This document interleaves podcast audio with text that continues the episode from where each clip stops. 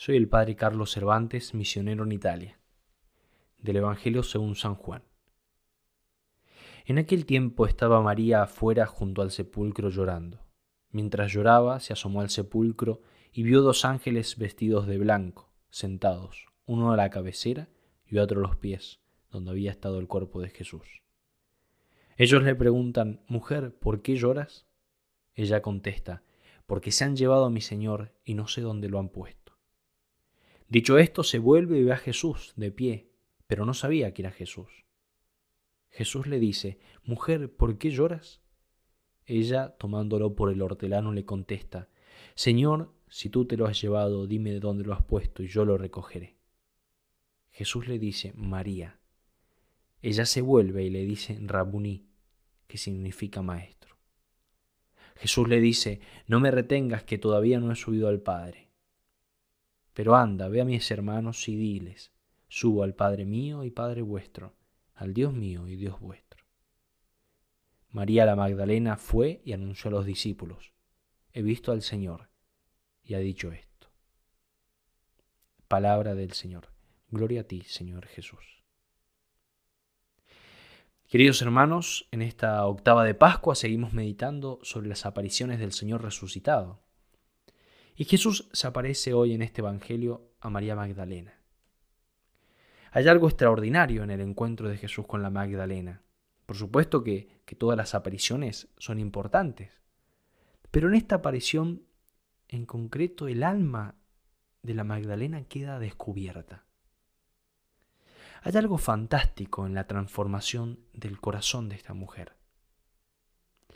María Magdalena, que según el Evangelio de San Lucas, era aquella mujer de la cual nuestro Señor había expulsado siete demonios.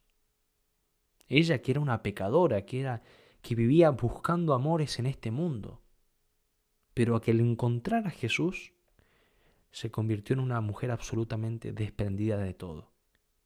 Y para ella, Jesucristo comenzó a ser su todo. Y la aparición que meditamos hoy nos lo muestra muy claramente, ya que antes de encontrar a Jesús, ella vio ángeles, pero ni siquiera los ángeles pudieron consolarla. ¿Y por qué? Porque ella quería a Jesús. Porque María Magdalena quería a Jesús. Se han llevado a mi maestro y no sé dónde lo han puesto. Se han llevado a mi Señor. Qué cosa fantástica la transformación del corazón de esta mujer. Y todos nosotros deberíamos aspirar a tener un corazón así, un corazón desprendido de toda criatura. ¿Y cuándo tendremos un corazón tan santo, un corazón tan transformado, una llama ardiente de amor por Jesucristo, que ni los ángeles puedan consolarnos si no lo tenemos a Él? Jesucristo debe ser nuestro todo, porque Él es nuestro Dios y Señor. Entonces, dice el Evangelio, Jesús pronunció el nombre de María, y solo pronunciando el nombre de María es como si se le cayeran a ella las escamas de los ojos. Ella entonces ve, ve que este hombre es el Señor resucitado. Y la respuesta inmediata es que busca aferrarse a Él. María quiere aferrarse a Jesús para no perderlo nunca más. Pero Jesús le dice, no me detengas, todavía no he subido al Padre. Porque a María Magdalena se le pedirá ahora que viva en la presencia de Jesús, pero de otra manera. A partir de ahora tendrá que aferrarse a Jesús, pero a través de la fe.